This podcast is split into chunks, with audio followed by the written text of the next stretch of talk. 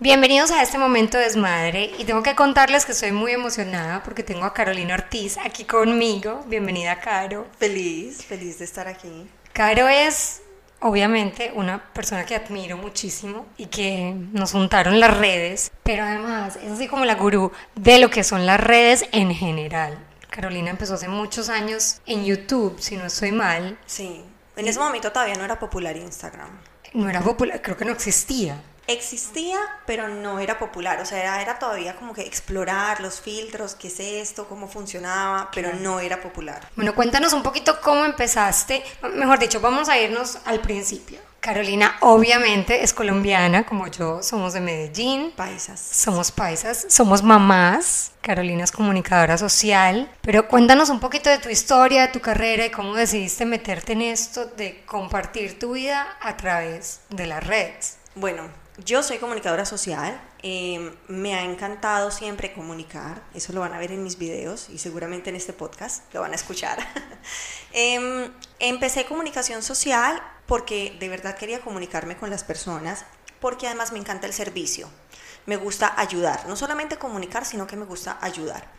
Cuando me vine a vivir acá a Estados Unidos, porque me enamoré del que soy mi esposo, Em, él se sorprendía porque yo no prendía el televisor en todo el día. O sea, él me decía, ¿tú qué ves todo el día? Y yo le decía, no, es que yo veo YouTube y hay unas chicas que me encantan. Entonces le empecé a contar la historia, pero él me decía, pero ¿por qué tú no haces eso? Entonces yo en ese momento estaba estudiando maquillaje profesional acá y estaba certificándome como coach. Yo le decía, no, pues yo cómo me voy a poner a hacer eso, porque bueno, uno viene como con muchas pendejadas, por decirlo así. De... Con muchos miedos. No, yo pienso que más que miedos es como muy pendiente del que dirán los otros por, la, por el entorno social en el que yo me movía. Entonces yo decía, no, qué pena, eh, yo no voy a hacer eso. Pero bueno, al final, un día, él llega por la noche y me dice, ya, esto lo vamos a hacer. Prende la cámara, hice el primer video con el computador, pues con la cámara del computador, cero profesional. Y empecé a hacer el primer video. Y la comunidad se empezó a dar naturalmente. ¿Qué encontré yo? Una oportunidad porque muchas mujeres estaban en mi situación solas en otros países. Eh, yo no estaba trabajando en ese momento porque estaba recién llegada y, estaba apenas organizando mi tema legal. Entonces em, me di cuenta que habían muchas mujeres como yo que necesitaban también era una amiga con quien hablar de temas del día a día. O sea, así como yo te digo, me encantan tus aretas, de dónde son, eso empezó a ser mi canal, una, un espacio para conectarse con mujeres de diferentes temas, de belleza, en ese momento no era mamá, pero de, de, crecimiento personal, de pareja, de tips, y bueno, pues ya se convirtió en mi trabajo durante siete años, pero nunca pensé que iba a ser un trabajo, porque también en esa época nadie vivía de YouTube y nadie hacía eso. Un ¿Cuántos seguidores tienes en YouTube en este momento? Porque además es así como... Bueno, tengo 600 mil que en estos momentos no es mucho. No, sí es mucho, caro. No, no es mucho, pero lo que a mí más me gusta es la comunidad que he podido crear. Tienes un engagement enorme, tanto en YouTube como en las otras redes. Es lo que desde afuera veo. Lo que pasa es que viéndote desde afuera y viendo, o sea, la historia que estás contando, número uno, no tenía ni idea que eras coach, pero ya entendí varias cosas. Y número dos, obviamente, sabes bastante de maquillaje, entonces también es algo que estudiaste, súper bonito, pero Caro, pienso que es una de esas mujeres que no le importa hablar de lo que verdaderamente para ti es importante, o sea, lo que vale la pena para ti. Exactamente. Porque tú no solamente muestras tutoriales de maquillaje, tú hablas del matrimonio, de la maternidad, de la fe. De la vasectomía, por ejemplo. De la vasectomía. Ahorita hablamos de ese tema porque además vi que te bombardearon en las redes y fue como fuerte. Y yo como que yo te apoyo, mi marido también lo hizo. Lo máximo, lo máximo. Liberación femenina. Bueno, trabajo en equipo pareja. Sí, lo, pienso yo. Pero dices que cuando empezaste tenías miedo de el que dirán, de cómo te juzgaría esa gente que te conocía y de un momento a otro dices, es que yo voy a lanzar mis redes y yo le voy a hablar a la cámara y no me importa lo que voy a decir, porque cuando uno te ve en cámara uno dice, le da cero pena. No, ya ahora cero pena. O sea, ver un video mío ahora a uno que hice hace siete años es otra cosa muy diferente. ¿Cómo empezaste a coger fuerza en esas redes y a decir, bueno, ¿en qué momento dijiste, esto ya no es un desahogo, esto ya no es un juego, esto es una empresa? Bueno, entonces empecé a hacer el primer video de YouTube y mi esposo me dice, mi esposo es una persona muy disciplinada, yo también soy una persona muy disciplinada, somos muy disciplinados. Y él me decía, o sea, mientras que estás haciendo esto, hazlo bien. Entonces, muy importante fue empezar a, fijar una frecuencia de los videos. Entonces, al principio hacía lunes, miércoles y viernes videos, eh, iba, compraba productos, hacía una cosa, pero de verdad nunca pensé en que iba a hacer dinero de esto. O sea, era algo que a mí me apasionaba comunicar a las mujeres, me encantaba. Es más, la primera persona que me dio a mí algo haciendo YouTube fue una seguidora que vendía Mary Kay. ¿En serio? No, o sea, yo pues me enloquecí, yo dije, primer regalo que me dan, esto no puede ser, qué maravilla.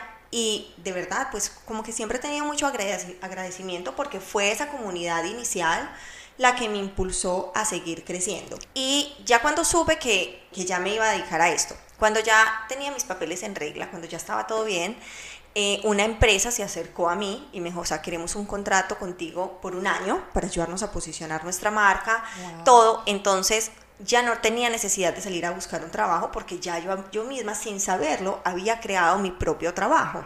A mí lo que me gusta es que lo mío fue desde la inocencia. No fue nunca como ahora mucha gente es muy quiero ser influencer porque no quiero trabajar y quiero hacer plata fácil. Sí, no, eso no se eh, Que lo respeto, o sea, cada quien pues verá verá cómo hace. Pero lo mío siempre fue con una intención de de respetar al otro, de preparar mis temas. Yo nunca he hablado un tema del que no he estado preparada. O sea, es más, hasta que no terminé la certificación de coaching, yo no hablé de ningún tema de coaching en mi canal. Igual con lo de maquillaje. Eh, ahora tengo un proyecto nuevo que vamos a hablar ahora. Eh, también me certifiqué y estudié porque también tengo esa formación de comunicadora. Claro, eso, eso iba a decir. Tú empezaste diciendo que eres una persona muy disciplinada y desde el principio en esta historia me estás contando que Ricardo, tu esposo, te impulsaba a hacer las cosas de una manera disciplinada. Primera cosa que hay que tener en la vida, organizarse y tener claros los objetivos y trabajar por eso, porque si no, pues no se da. Pero hay una cosa que me llama mucho la atención. Cuando yo entrevisté a María Victoria, habló de ti. sí, y ella me dijo, Carolina fue mi pasante en el, en el hotel, ¿verdad? Ella era la administradora de un complejo de edificios que es hotel, oficinas y restaurantes. Es el más importante de Medellín. Bueno, no sé en estos momentos habrán más, pero en todavía ese momento el San Fernando Plaza era el más importante de Medellín. Ahí empezaste a ver, como pasante, como intern, que la disciplina movía tu mundo en cuanto a la carrera. Entonces de ahí viene esta historia en la que empiezas a formar tu negocio sin saberlo y con el corazón de mostrar cosas que te gustaban, que era el maquillaje y luego el coaching. ¿Cómo has implementado el coaching con maquillaje? Porque es que tú dices, no, sí, en mi canal yo hablo de todo.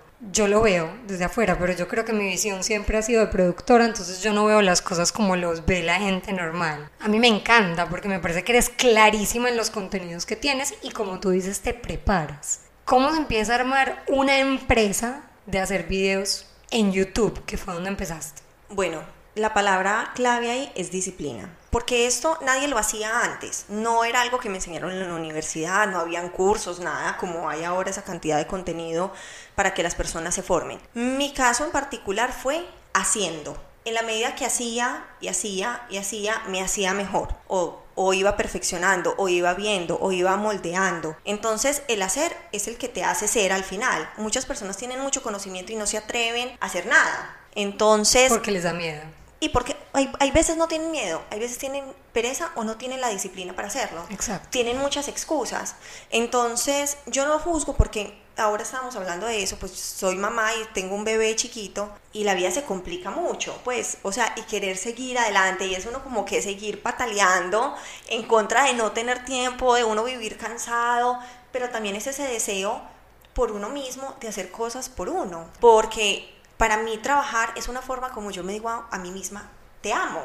Y lo que para ti es importante, lo vamos a hacer realidad y lo vamos a sacar adelante. Súper lindo eso que estás diciendo. Y la disciplina se conecta con tu vida de mamá. No con todo. Porque cuando fuiste mamá no dejaste las redes, las reinventaste. O sea, podemos decir que te reinventaste cuando te viniste a este país. Empezaste tu carrera estando en la casa. Inventaste un negocio, empezaste una empresa, empezaste a tener seguidores, a que una marca te dijera ayúdame con mi marca a posicionarla y eres mamá. ¿Y cómo cambia la vida cuando eres mamá y tienes esta empresa en la casa? Porque una cosa es trabajar fuera de la casa y otra cosa es trabajar con la empresa en la casa. O sea, en la casa con el bebé encima.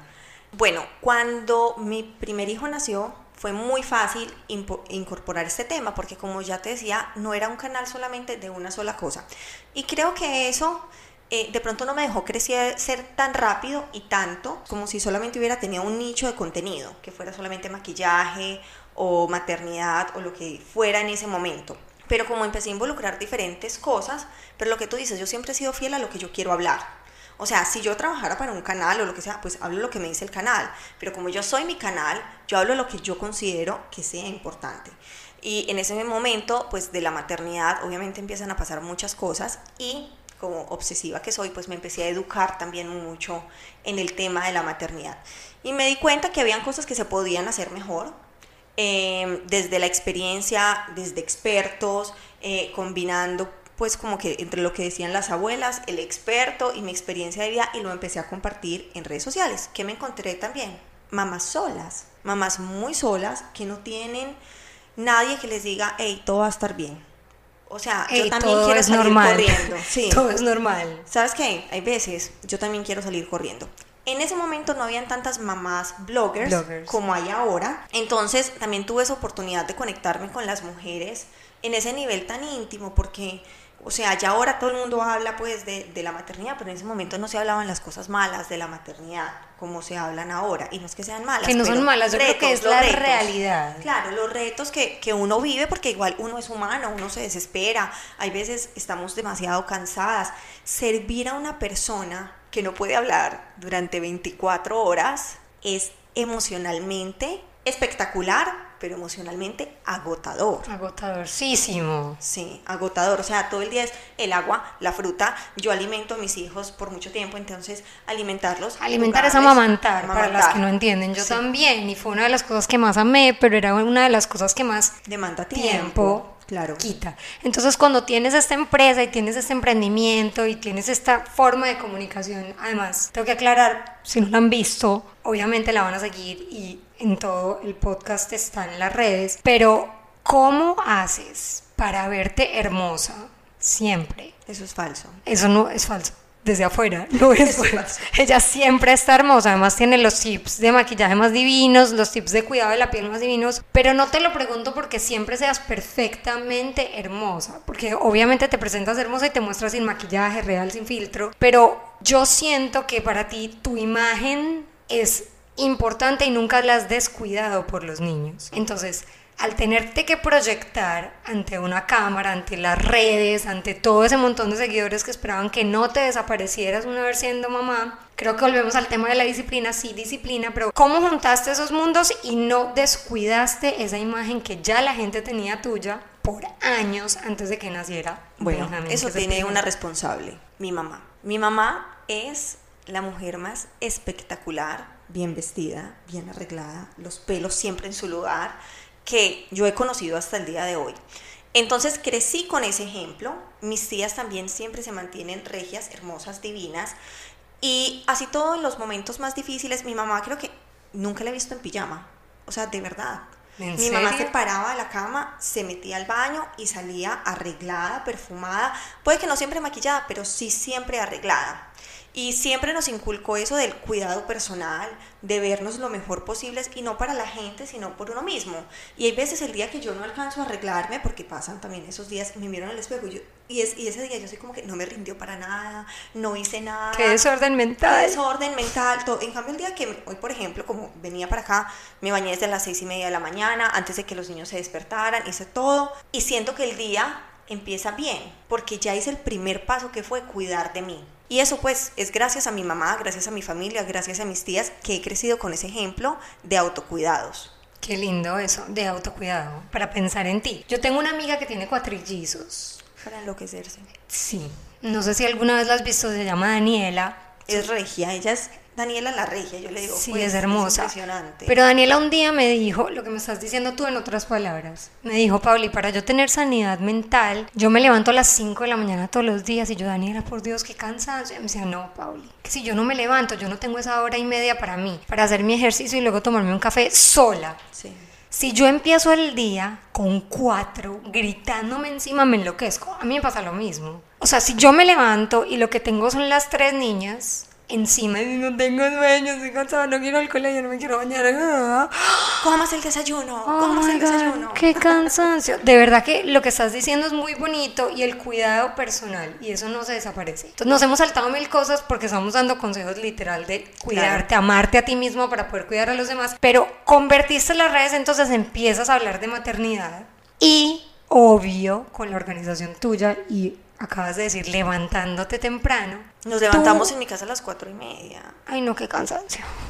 Pero, O sea, te amo, pero qué cansancio. no, pero te voy a Pero, decir. pero hay una cosa que es- hacías es el precio y me que la hay que pagar enseñaste. para, para, para, las, para, para ese tiempo de sanidad mental. Pero hay otra cosa que hacías y me la enseñaste. ¿Qué haces al mediodía con tus hijos? Antes hacías con Benjamín y ahora me imagino que lo haces Ay, con no lo he vuelto a hacer, Noah. quisiera hacerlo, pero con Benjamín, como ya el negocio estaba marchando, en la siesta que él se tomaba, yo me hacía media hora de siesta y descansaba porque era, era sin parar, o sea, era sin parar desde las 4 de la mañana, 4 y media me levanto, hago ejercicio, eh, de ahí a las 6 y cuarto empieza la revolución, los desayunos, los almuerzos que hay que mandar, eh, estar toda la mañana con Benjamín en el parque y en las siestas ir trabajando. Entonces como que en la siesta y veces de las 4 de la tarde, ya yo decía, quiero que sean las 8 de la noche ya. Total. Entonces aprovechaba y me dormía 15 minutos, 20 minutos, porque es que también vamos a hablar de un tema que es muy importante, uno salir adelante, es muy importante ser una persona con visión, es una persona, eh, ser una persona con responsabilidad, con disciplina, pero también una cosa que yo aprendí es tener autocompasión. Eh, nos exigimos demasiado, queremos hacer todo, nos toca muchas veces hacer todo y se nos olvida ser compasivos con nosotros mismos. Entonces, una vez que Benjamín había tenido como un día así muy difícil, yo lo abracé y yo dije, mi amor, tienes que dormir, tienes que descansar. Y después dije, ¿cuántas veces yo también he necesitado ese descanso, así sea de dos minutos de sentarme, mirar para el techo y decir, ya, y nunca me lo doy?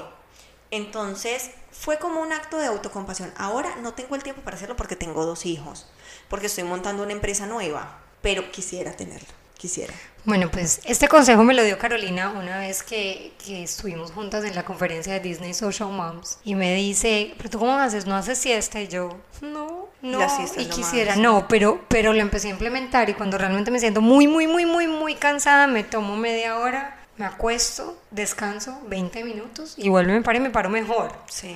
Autocuidado. ¿En qué momento, Caro? Obviamente estás diciendo que te contactó una marca y empezaste ya a darte cuenta que esto se monetizaba. ¿Empezaste tú como a reach out, a contactar tú a otras marcas o Nunca. lo has hecho? No Jamás he en tu hecho. vida. Si lo he hecho una vez, creo que ha sido mucho. Eh, normalmente todas las marcas han venido a, a mí y a mi contenido. Entonces, no, rara vez yo he tenido que, que hacerlo. Que salir a tocar la puerta. Sí, pues gracias a Dios así se ha dado. que rara Qué maravilla.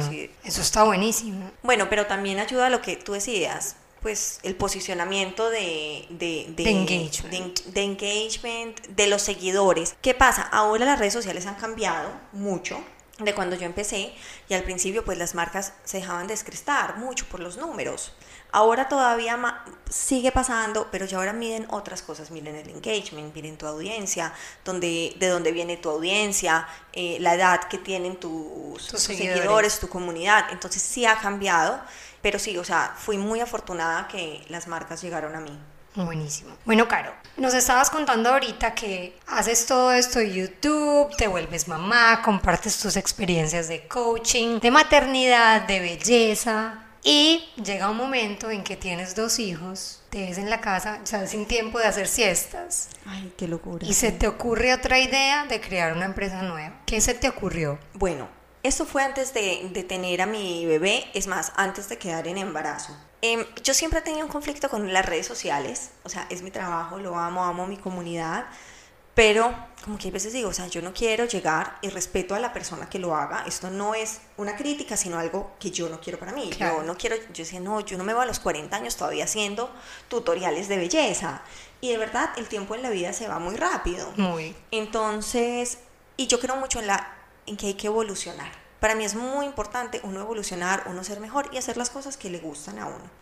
Entonces yo empecé con esta idea, justo empecé con esa idea más o menos por el tiempo que te conocí, que nos conocimos en Will Grow de acá de Miami, pues que ya hablamos en ese, en ese Will Grow.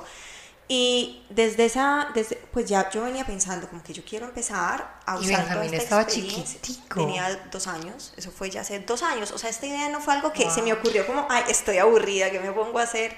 No, es, era, era un proyecto a largo plazo y Benjamín estaba muy chiquito, entonces en ese momento todavía no lo podía desarrollar porque justo estaba a los, eh, tenía dos años, Benjamín estuvo conmigo en la casa hasta los cuatro años, no fue al colegio hasta los cuatro años, entonces... Porque ella le hacía homeschool en la casa. Sí. es, que, es una cajita de sorpresas, o sea, mientras hacía toda esta empresa, detrás de cámaras educaba a su hijo, ella misma, lo cual le admiro, porque yo no soy capaz. O sea, los amo, pero hacer homeschooling no es algo que yo... No, igual en estos momentos creo que no podría hacerlo por el tema del tiempo. Y ya porque descubrí otros beneficios, aparte de la educación, pues de que vayan al colegio, su desarrollo personal, eh, ha sido muy, muy difícil para mí verlo, pero bueno, ese es otro tema, porque aprenden unas cosas que definitivamente no vienen de la casa. pero, pero ha sido muy enriquecedor, ha sido muy enriquecedor porque esa es la vida pues uno en la vida no siempre se va a encontrar la misma gente con la misma personalidad de la familia y hay que aprender a decir no, hasta acá, ya basta, o ese no es el comportamiento. Entonces, hace dos años yo empiezo con esta idea de querer hacer algo diferente. Eh, yo soy comunicadora, eh, tenía una experiencia en redes sociales, pero como que paré de contar, ¿cierto? He trabajado con marcas, eh, he aprendido mucho de las marcas, pero volvemos a lo mismo, no me gusta hacer nada sin estar yo capacitada. Entonces em, le digo a mi esposo, estábamos buscando bebé y yo le dije, bueno, en el tiempo del embarazo yo quiero estudiar y quiero estudiar marketing digital porque entonces me decía, no, pero tú ya has trabajado en eso, tú ya sabes cómo funciona. Y yo le digo, sí, yo sé cómo funciona para mí, porque yo he trabajado en lo mío, pero necesito esas bases teóricas y esa base académica para poder ayudar a otras personas que no tienen mi mismo negocio. Y em, durante el embarazo de Noah eh, empecé a estudiar. Entonces ya durante estos primeros seis meses de este año empecé ya a planear cómo voy a hacerlo, la estructura, a conformar un equipo de trabajo, eh, a ver bien cómo iba a ser este negocio y nace mi nuevo bebé, eh, que es Mira Marketing. Mira viene del nombre de una estrella que se traduce a maravilloso. No es mira de mirar, sino mira de maravilloso. Y eso era lo que yo quería hacer. Quería hacer una empresa que fuera maravillosa para las empresarias, que fuera una ayuda de verdad a sacar sus negocios adelante mediante formación, porque a mí me encanta la formación, el conocimiento y también pues toda mi experiencia que llevo en este mundo siete años. Entonces ese es mi nuevo bebé. ¡Wow! vas a capacitar a las personas que quieren crecer digitalmente con bases de marketing y con una empresa maravillosa. Sí, bueno, claro, ¿cómo, empiezas, ¿cómo empiezas? ¿Cómo la lanzas? ¿Cuál fue el primer paso a decir, aquí está mi nuevo proyecto, nace mi nuevo bebé? Bueno, yo lo hice muy paulatino. No fue, es más, todavía, pues no he puesto como el video de, del lanzamiento, nada. Lo hice poco a poco porque en esta empresa me estoy enfocando más en segmentar. Me estoy enfocando más en llegar a menos personas, pero de mayor calidad para la audiencia que yo quiero. No quiero que se vayan todos mis seguidores para esta empresa. Lo que yo quiero es que de verdad sea una comunidad que sea de 100 empresarias, 200 empresarias, 300 empresarias, pero las personas que sí tienen que estar allá.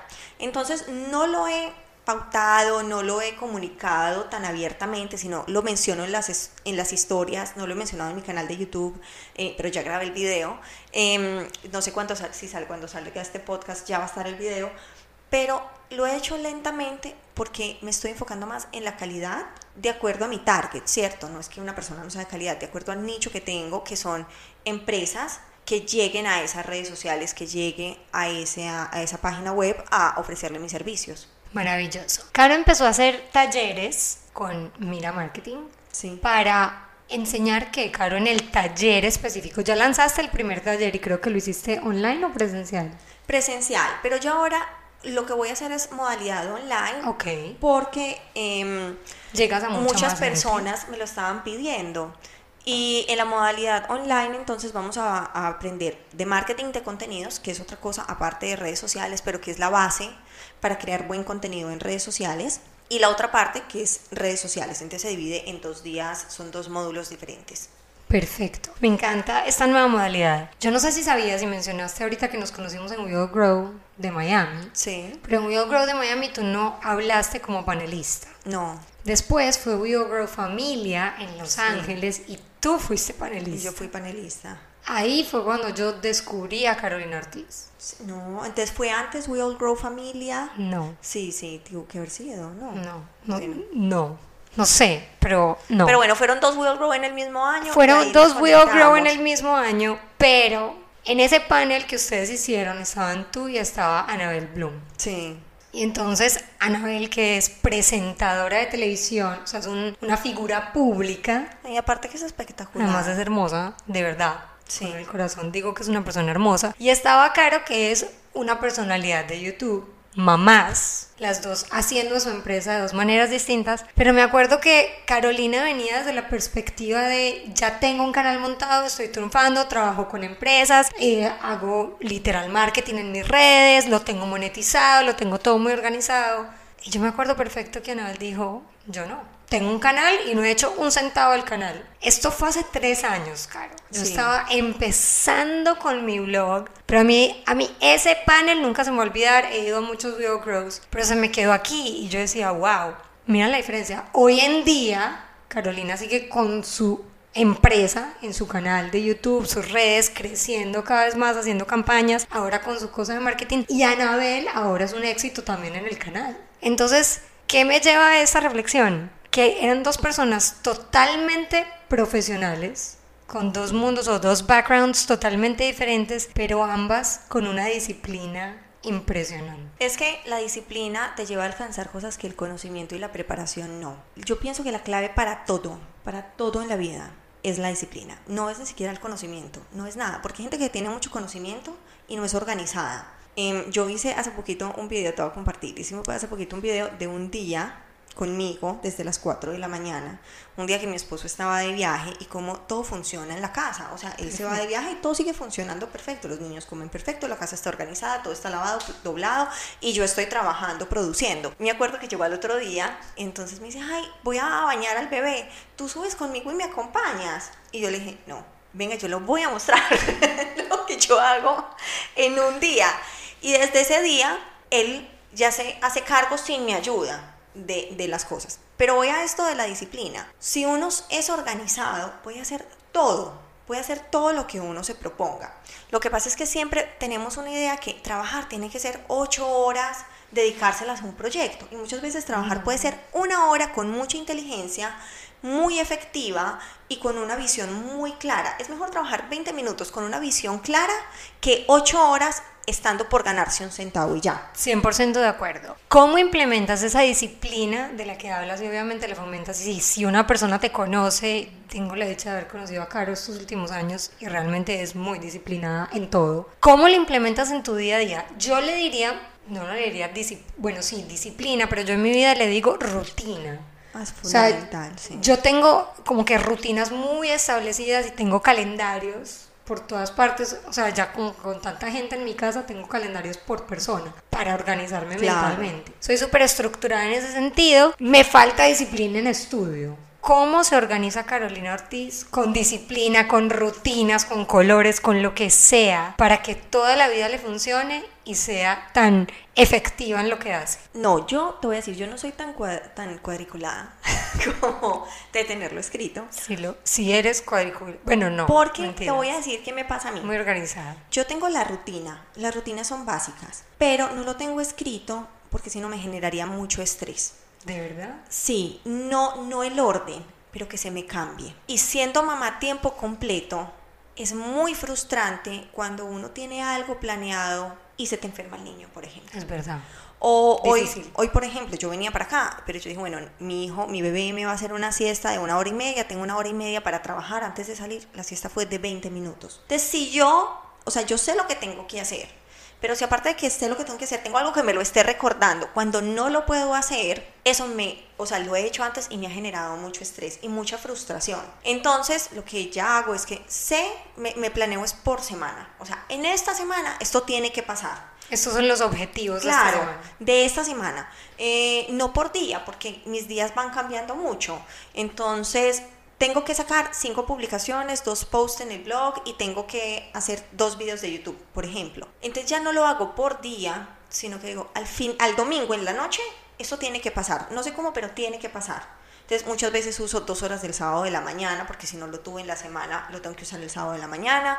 Muchas veces lo hago hasta las 10, 11 de la noche, me quedo trabajando, pero entonces ya no tengo eso. Obviamente con los niños necesito tener una rutina y la rutina está en función a ellos. Y en el tiempo que yo tengo, yo voy sacando mis proyectos Exactamente, adelante. yo, yo también funciono igual y esto creo que va a ser un consejo para todas las que somos mamás. La rutina funciona, acabas de decir, en función de los niños. Sí. Literal, o sea, en mi casa la rutina funciona alrededor De las mis clases que uno hijas. tiene en la tarde, Claro. de recoger, de llevar. Yo maximizo el tiempo de 9 de la mañana a 3 de la tarde. Es como Tu bloque. Mi, mi bloque para mis proyectos, para mí, para lo que sea. ¿Cómo haces cuando estás con los niños para incluirlos en tus cosas? Porque no ano tanto, pero Benjamín ya está incluido en algunas de las cositas que haces. ¿Cómo vas enseñándole eso a Benjamín? No, Benjamín es difícil, porque Benjamín, como relaciona la cámara y, y mi trabajo, con no estar con él muchas veces, entonces no le gusta. Pero ya ahora, como ha disfrutado de otros beneficios de mi ir a trabajo, Disney, por como Ir a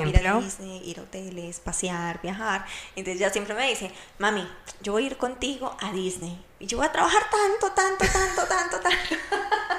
Bueno, una de las cosas que yo he hecho, y sobre todo con mis hijas grandes, sobre todo con la mayor, ella me dice, pero si a ti te pagan por esa campaña, yo estoy trabajando. Yo sí le pago a Benjamín. Entonces empecé a decirles, ok, o sea, sí, les pago de alguna manera, o sea, no le doy plata, pero negociamos de alguna manera, tanto con el trabajo que hagan conmigo en cámaras Sí. o en redes, como en el que hacen en la casa, porque tienen que ayudar. Trabajo me refiero no a la rutina normal, a lo que ya está establecido, que tienen que tender su cama, recoger la ropa, traer los platos. No, para mí eso no es trabajo extra. No, es que eso Pero es, trabajo eso es extra, por ejemplo, responsabilidad. claro, no, Es trabajo extra me refiero como que vamos a limpiar todos el jardín de la piscina, que no es responsabilidad de ellas. La que más hojas recoja, entonces tiene ahí como un income. Ah, ok, bueno, vamos a hacer esto. Sí, la que saque todos los juguetes y los limpie hoy. Claro, como entonces cosas tiene, extras. Sí, exacto. Benjamín ya tiene cuatro o cinco. Cuatro años. No, cinco. Acabo de cumplir cinco. Cinco años. ¿Cuántas campañas haces con Benjamín promedio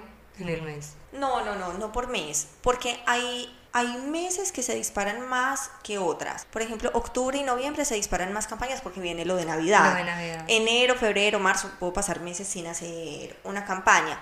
Con el tema de, de los niños, digamos que yo soy más quisquillosa. eh, porque yo soy la que toma la decisión y ellos no lo están haciendo dentro de su libertad.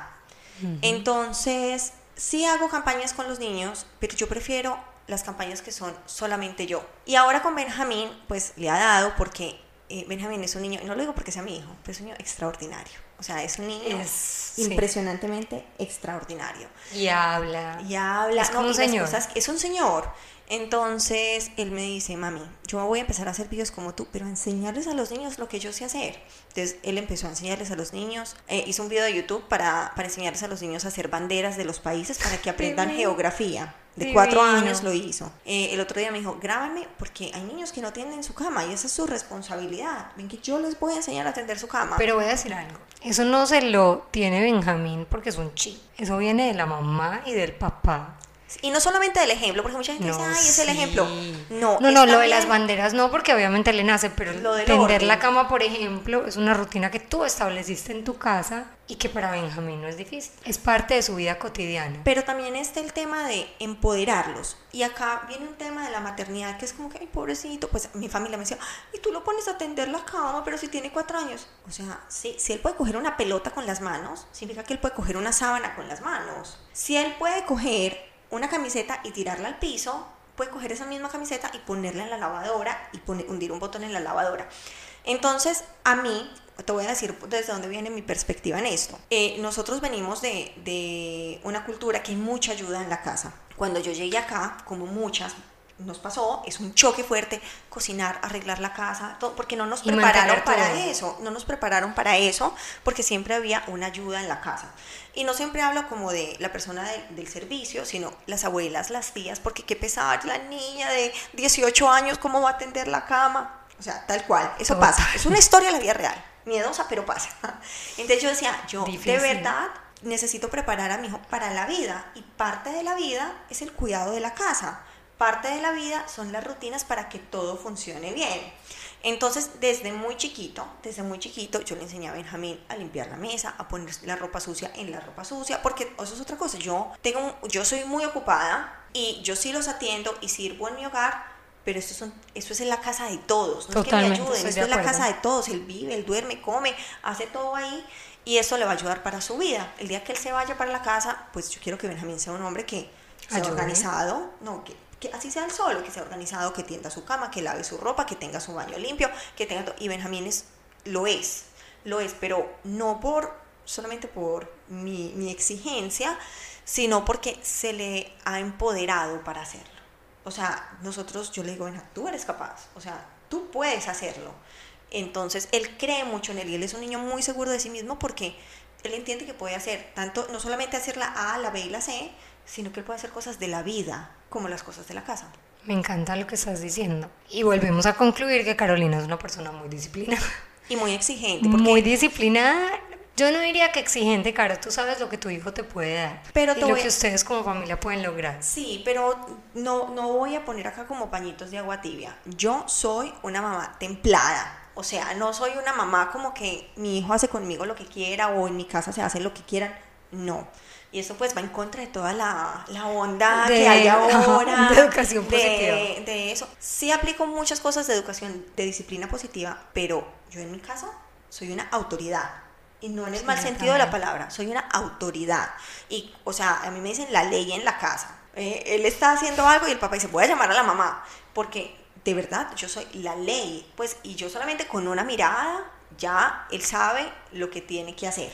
Sí, yo también. A ver, yo creo en la, en la disciplina positiva. Yo sí creo que hay como que darles mucho amor, respetarlos, hacerlos protagonistas de la historia, pero es que un niño de cuatro años no sabe muchas cosas de la vida. Exactamente. Y somos los papás porque les tenemos que enseñar. Y eso no quiere decir que se lo enseñe a golpes No, no, no, a no. maltrato. No, pero yo también en mi casa soy una autoridad. Yo también en mi casa hablo serio y subo un poquito la voz. No quiere decir que grite. Hay veces grito, no voy a decir que no. No, yo también.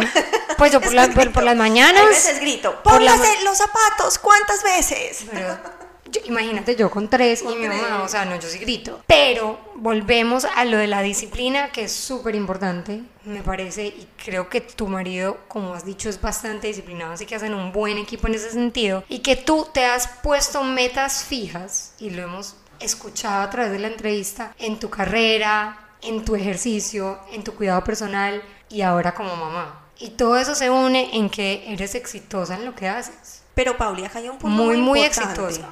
Acá hay un punto muy importante frente a eso de la maternidad, porque unas amigas me dicen, claro, es que tú eres muy exigente eh, con Benjamín, pero yo les voy a decir una cosa, soy exigente, pero acá hay un equilibrio. Yo también doy mucho, y no solamente doy mucho de que cocino, no, doy mucho de que yo nunca estoy en el celular cuando estoy con mis hijos. Nunca me van a ver, a no ser que esté en medio de una campaña, lo que sea que algo salió de última hora, pero yo nunca estoy ni chateando, ni hablando por teléfono, ni siquiera tomándoles fotos a ellos. Cuando estoy con mis hijos, estoy 100% con mis hijos, arrastrándome en el piso, haciendo como león, jugando, jugando fútbol en el parque, eh, jugando de bruja mala.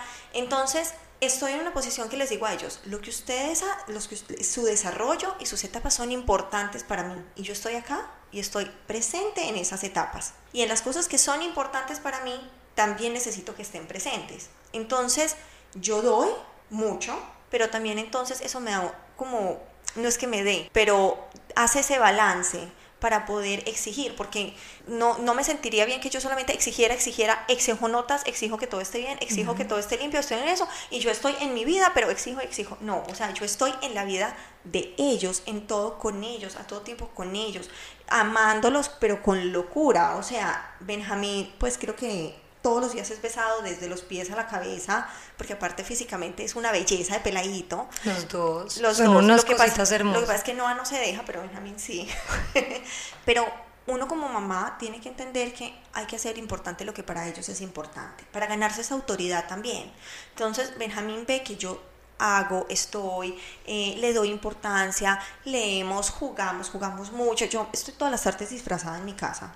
O sea, de Yo pirata, también. todas las tardes. Entonces, él dice, ¿cómo no? Pues también, él a veces me dice, mami, ¿cómo no lo voy a hacer si tú haces todo por mí? Y eso se trata, o sea, los niños de verdad llegan a un punto en que te empiezan a decir y te empiezan a mostrar cosas. No, Mis hijas se fueron a campamento y yo les escondí cartas para todos los días, pero después me di cuenta que ellas habían hecho lo mismo. Ay, qué belleza. Entonces al final del día te vas dando cuenta que lo que tú siembras Todo lo lo, recoges, la- sacas la cosecha. Caro, me encantó hablar contigo. Yo feliz. Me encanta acá. que vengas y con tu experiencia des consejos a todas estas mujeres que quieren ser la mejor versión de, de ser mamá, de ser mujer, de ser esposa, de sacar sus proyectos adelante y que todo se puede si tienes la disciplina y la organización para hacerlo y las ganas. Las ganas. No, y la visión, porque mucha gente tiene las ganas, pero piensa siempre es el factor económico. Y el factor económico es importante, pero uno tiene que estar conectado mucho con ese llamado interno de eso que te gusta y que te apasiona.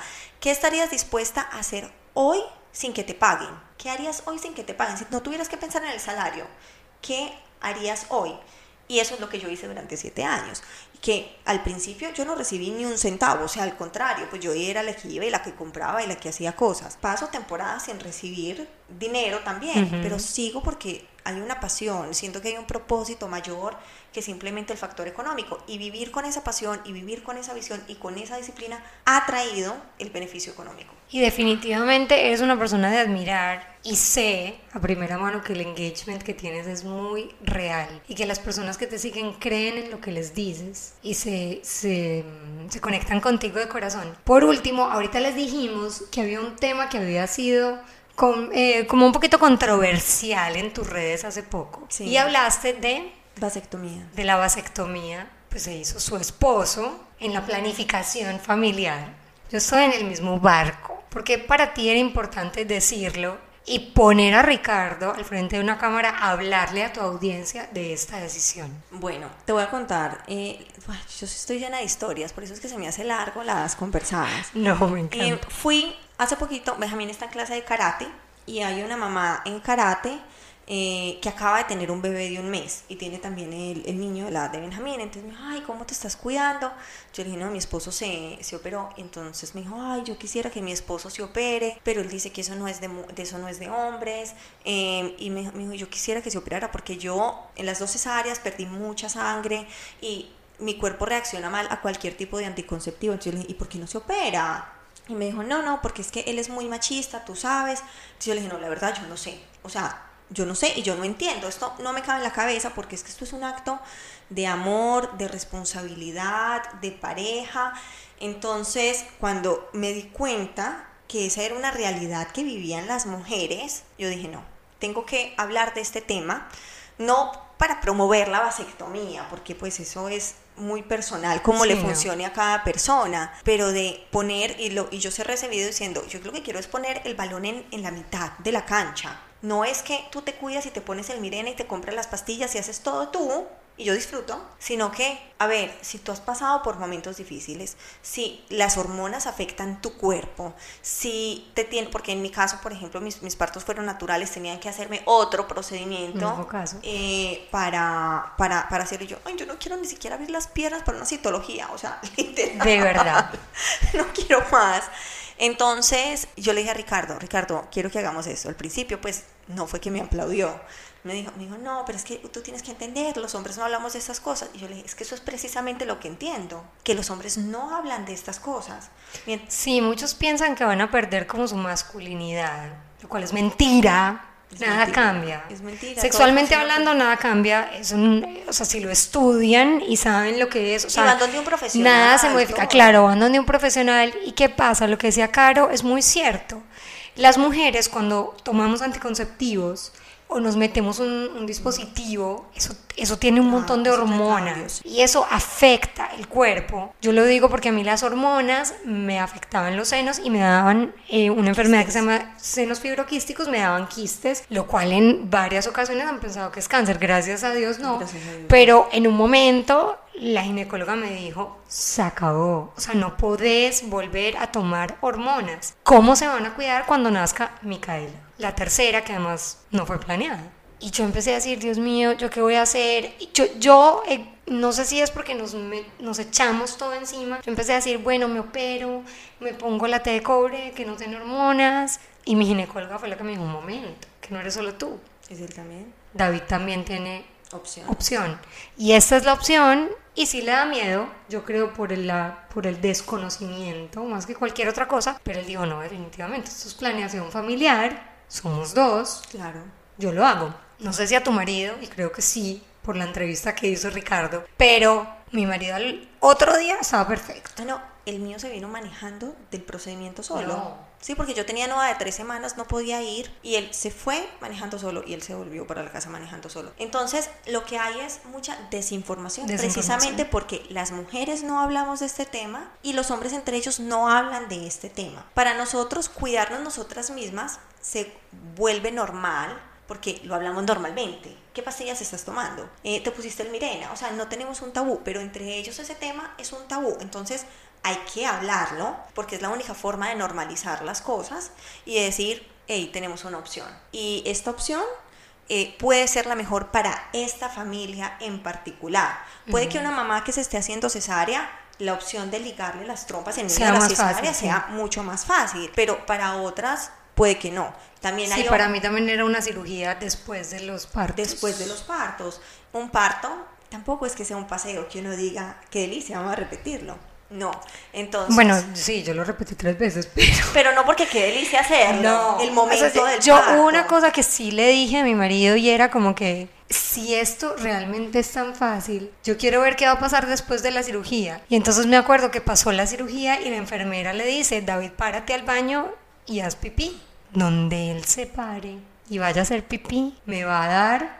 Bueno, él se paró, es pipí, volvió, se vistió solo y yo decía, ¿tú sabes a mí cuánto tiempo me costó después de dar a luz? Pararme sin dolor, Sin dolor. sin que arda y hacer pipí No, por y primera muchas vez. cosas decía, que vienen "Wow". también des- después de un parto, por ejemplo, la incontinencia, que son cosas que no se hablan. Yo Y me acuerdo que yo estornudaba y pues, o sea, era, me ponía a llorar de la rabia decía, pero ¿por qué? ¿Por qué? ¿Por qué se me sale? Entonces, el tema es volver a, a pensar la planificación familiar, primero a un futuro, segundo como pareja, no con machismo, sino viendo las, la mejor opción, también dentro del seguro, porque, por ejemplo, mira, a mí no me cubría mi seguro. El eh, de mi esposo tampoco, el pero... mío, pero a, pero a él sí le cubría. A él le cubría una partecita, pero, pero no, pero es parte de la planificación familiar. Lo que dices del seguro es verdad. Hay seguros que cubren las pastillas anticonceptivas o el Mirena, hay seguros que cubren la vasectomía. Yo quiero cerrar este tema diciendo que nosotras somos, creo, mujeres que definitivamente tenemos amor propio y que tenemos familias muy bonitas. Ay, sí. Y que tanto Ricardo como David son hombres que nos apoyan un montón en todo. Y son de los que nos impulsan a no solamente ser mamás, que creo que era nuestro gran sueño y lo hacemos con todo el amor del mundo, si nos ven en las redes o si nos ven detrás de cámaras y hemos compartido mucho detrás de cámaras, yo creo que por eso hay Claro. esta admiración tan grande, de verdad por Caro. Y yo por Pauli, yo no sé ya cómo hace, la verdad. Si yo cuántos no odiaba disciplina. Eh, pero, pero yo de verdad creo que ellos son gran parte de la historia y gran parte de lo que hemos logrado porque uno lograr lo que logra con hijos de la mano, con familia de la mano y poniéndose a tener la familia primero pero no dejar la carrera y los sueños atrás, se necesita un compañero un equipo, de viaje. Es, es, es todo un equipo. Y además, una cosa que es muy importante, bueno, en Colombia tenemos mucho esta frase, es detrás de un buen hombre está una buena mujer, pero detrás de una mujer exitosa, con familia, hay un buen hombre que está apoyando, que está 100% de dando tetero, que está cambiando pañales, no solamente que te está diciendo, hey, buen trabajo, Pauli, No. voy a sentarme a comer la comida que hiciste, no, o sea, está el que dice, váyase para su evento, yo me encargo de las niñas, las visto, las cambio, les hago de comer, hago las tareas con ellas y usted vaya, relájese y haga lo que tiene que hacer. Sí, porque es trabajo en equipo al final del día. Así que la disciplina existe cuando tenemos alguien en quien apoyarnos. Y yo de verdad amo el tema de empoderamiento femenino, de que las mujeres podemos, pero yo no podría si yo no tuviera David atrás. Sí, no, yo igual, no puedo, no, y, y en todo, o sea, porque no solamente es el hacer, pero por ejemplo ayer yo te estaba contando, ayer yo tuve un día que yo dije, Dios mío, ¿qué es esto? Pues que es esta vaca loca, no tenía un minuto para sentarme, todo el tiempo así en función de los niños, de hacer de la casa, de todo, y, y llega mi esposo en la noche y me dice, te admiro, o sea, eres capaz y vas a sacar esto adelante, porque uno muchas veces se queda en esa conversación interna de esto es difícil, esto es difícil, sí voy a ser capaz, pero que llegue la persona que te ama y que te conoce más que cualquier otra persona y te dice, hey, vas a hacerlo. Y qué bien, lo estás haciendo bien. Claro, y aquí estoy, en las buenas y en las malas. Te apoyo. Así que mi consejo para cerrar sería, apóyense en las personas que los aman. Y consigan un buen marido. Consi- bueno, consigan un Las buen que son partner. solteras. Sí. Consigan un compañero de vida, de sueños, de ser papás, de ser familia, de hacer todo, porque se llega más lejos cuando se trabaja en equipo. Y las que ya tienen esposo, dialoguen. O sea, muchas veces uno Hablemos. asume, ah, es que él no va a cambiar, es que él no me va a escuchar, es que él no me para bolas en esto. No, siéntese y dígale, yo quiero hacer esto, pero necesito de tu apoyo, quiero contar contigo. Y también en el hacer, porque hay muchas mujeres que también han perdido la credibilidad con sus parejas, que empiezan una cosa y la dejan tirada, que empiezan una cosa y la dejan tirada, y empiezan a desistir.